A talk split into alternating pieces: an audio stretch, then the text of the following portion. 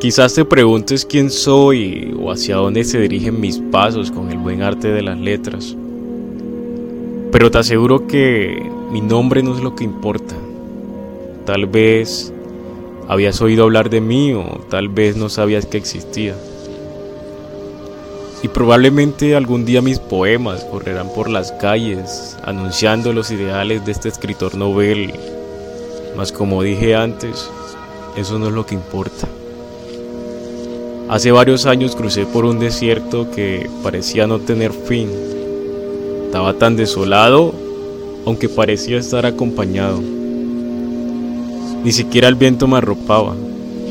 Solo lo veía andar a lo lejos, contristado y con el anhelo de consolarme hasta permanecer en mí. Extrañaba la añoranza de la luz. Cada noche era una tortura a la que me entregaba voluntariamente mis murallas y mi afán por encontrar en lo efímero una plenitud que solo existe en lo eterno, me hacía caer a tal punto de acercarme a la muerte. No le permití al viento hacer todo lo que él quería hacer en este hombre intransigente. Todo yo era un caos, todo yo era nada, todo yo eran pedazos fragmentados por el placer del dolor.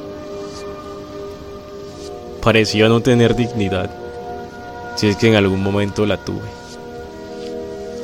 No fue hasta hace poco que desperté con una frase que ha sido mi rescate cada vez que mis pies sangran en la arena. Dios no creó desperdicios. Descubrí casi como la soledad a veces parece ser buena compañía, también suele traicionar al corazón una vez éste se amaña sus brazos. Llegué a creer que mi vida era basofia, que en ese universo me había devaluado al entregarme a lo que desechó la inmoralidad e incluso todo lo que va más allá. Pronto esos pensamientos se fueron depurando.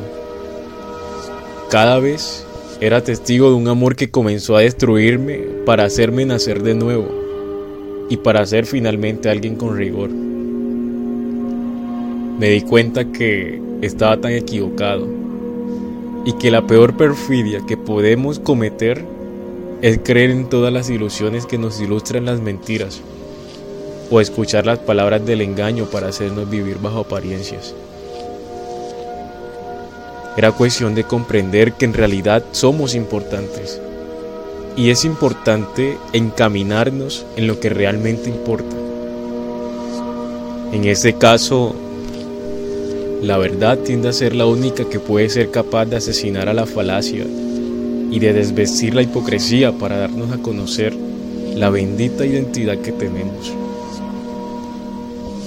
Tardé mucho en entender que sin sacrificio no hay victoria, que la vida sin un propósito no tiene sentido alguno y que cada esfuerzo que hacemos acarrea grandes resultados que ni siquiera imaginamos.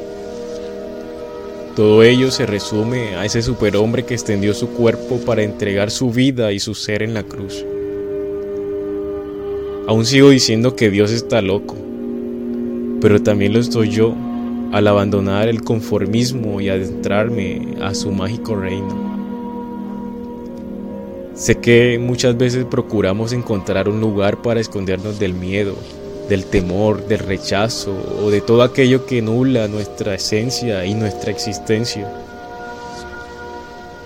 Pero es mejor doblegarse a una nueva perspectiva, a una estancia perpetua donde la gracia es graciosa porque puede vencer aquello que para nosotros no es vencible. Posiblemente van a pensar que está siendo seducido o seducida por la locura de vivir por convicción pero si actúas con la cordura de decidir saltar con la esperanza de que al primer paso habrá un camino que te hará encontrar con la libertad que deseas, entonces no perderás tu tiempo tratando de ser alguien que no eres. Desnuda todas tus máscaras con las que cubriste tu rostro y va a encontrarte cara a cara con aquel que te creó para ser una persona completamente única y original. Dios no creó desperdicios, Dios creó hombres y mujeres propicios. y ante sus ojos, tú y yo somos iguales. Estamos hechos de barro, así que no te alarmes, pues no soy mejor que tú.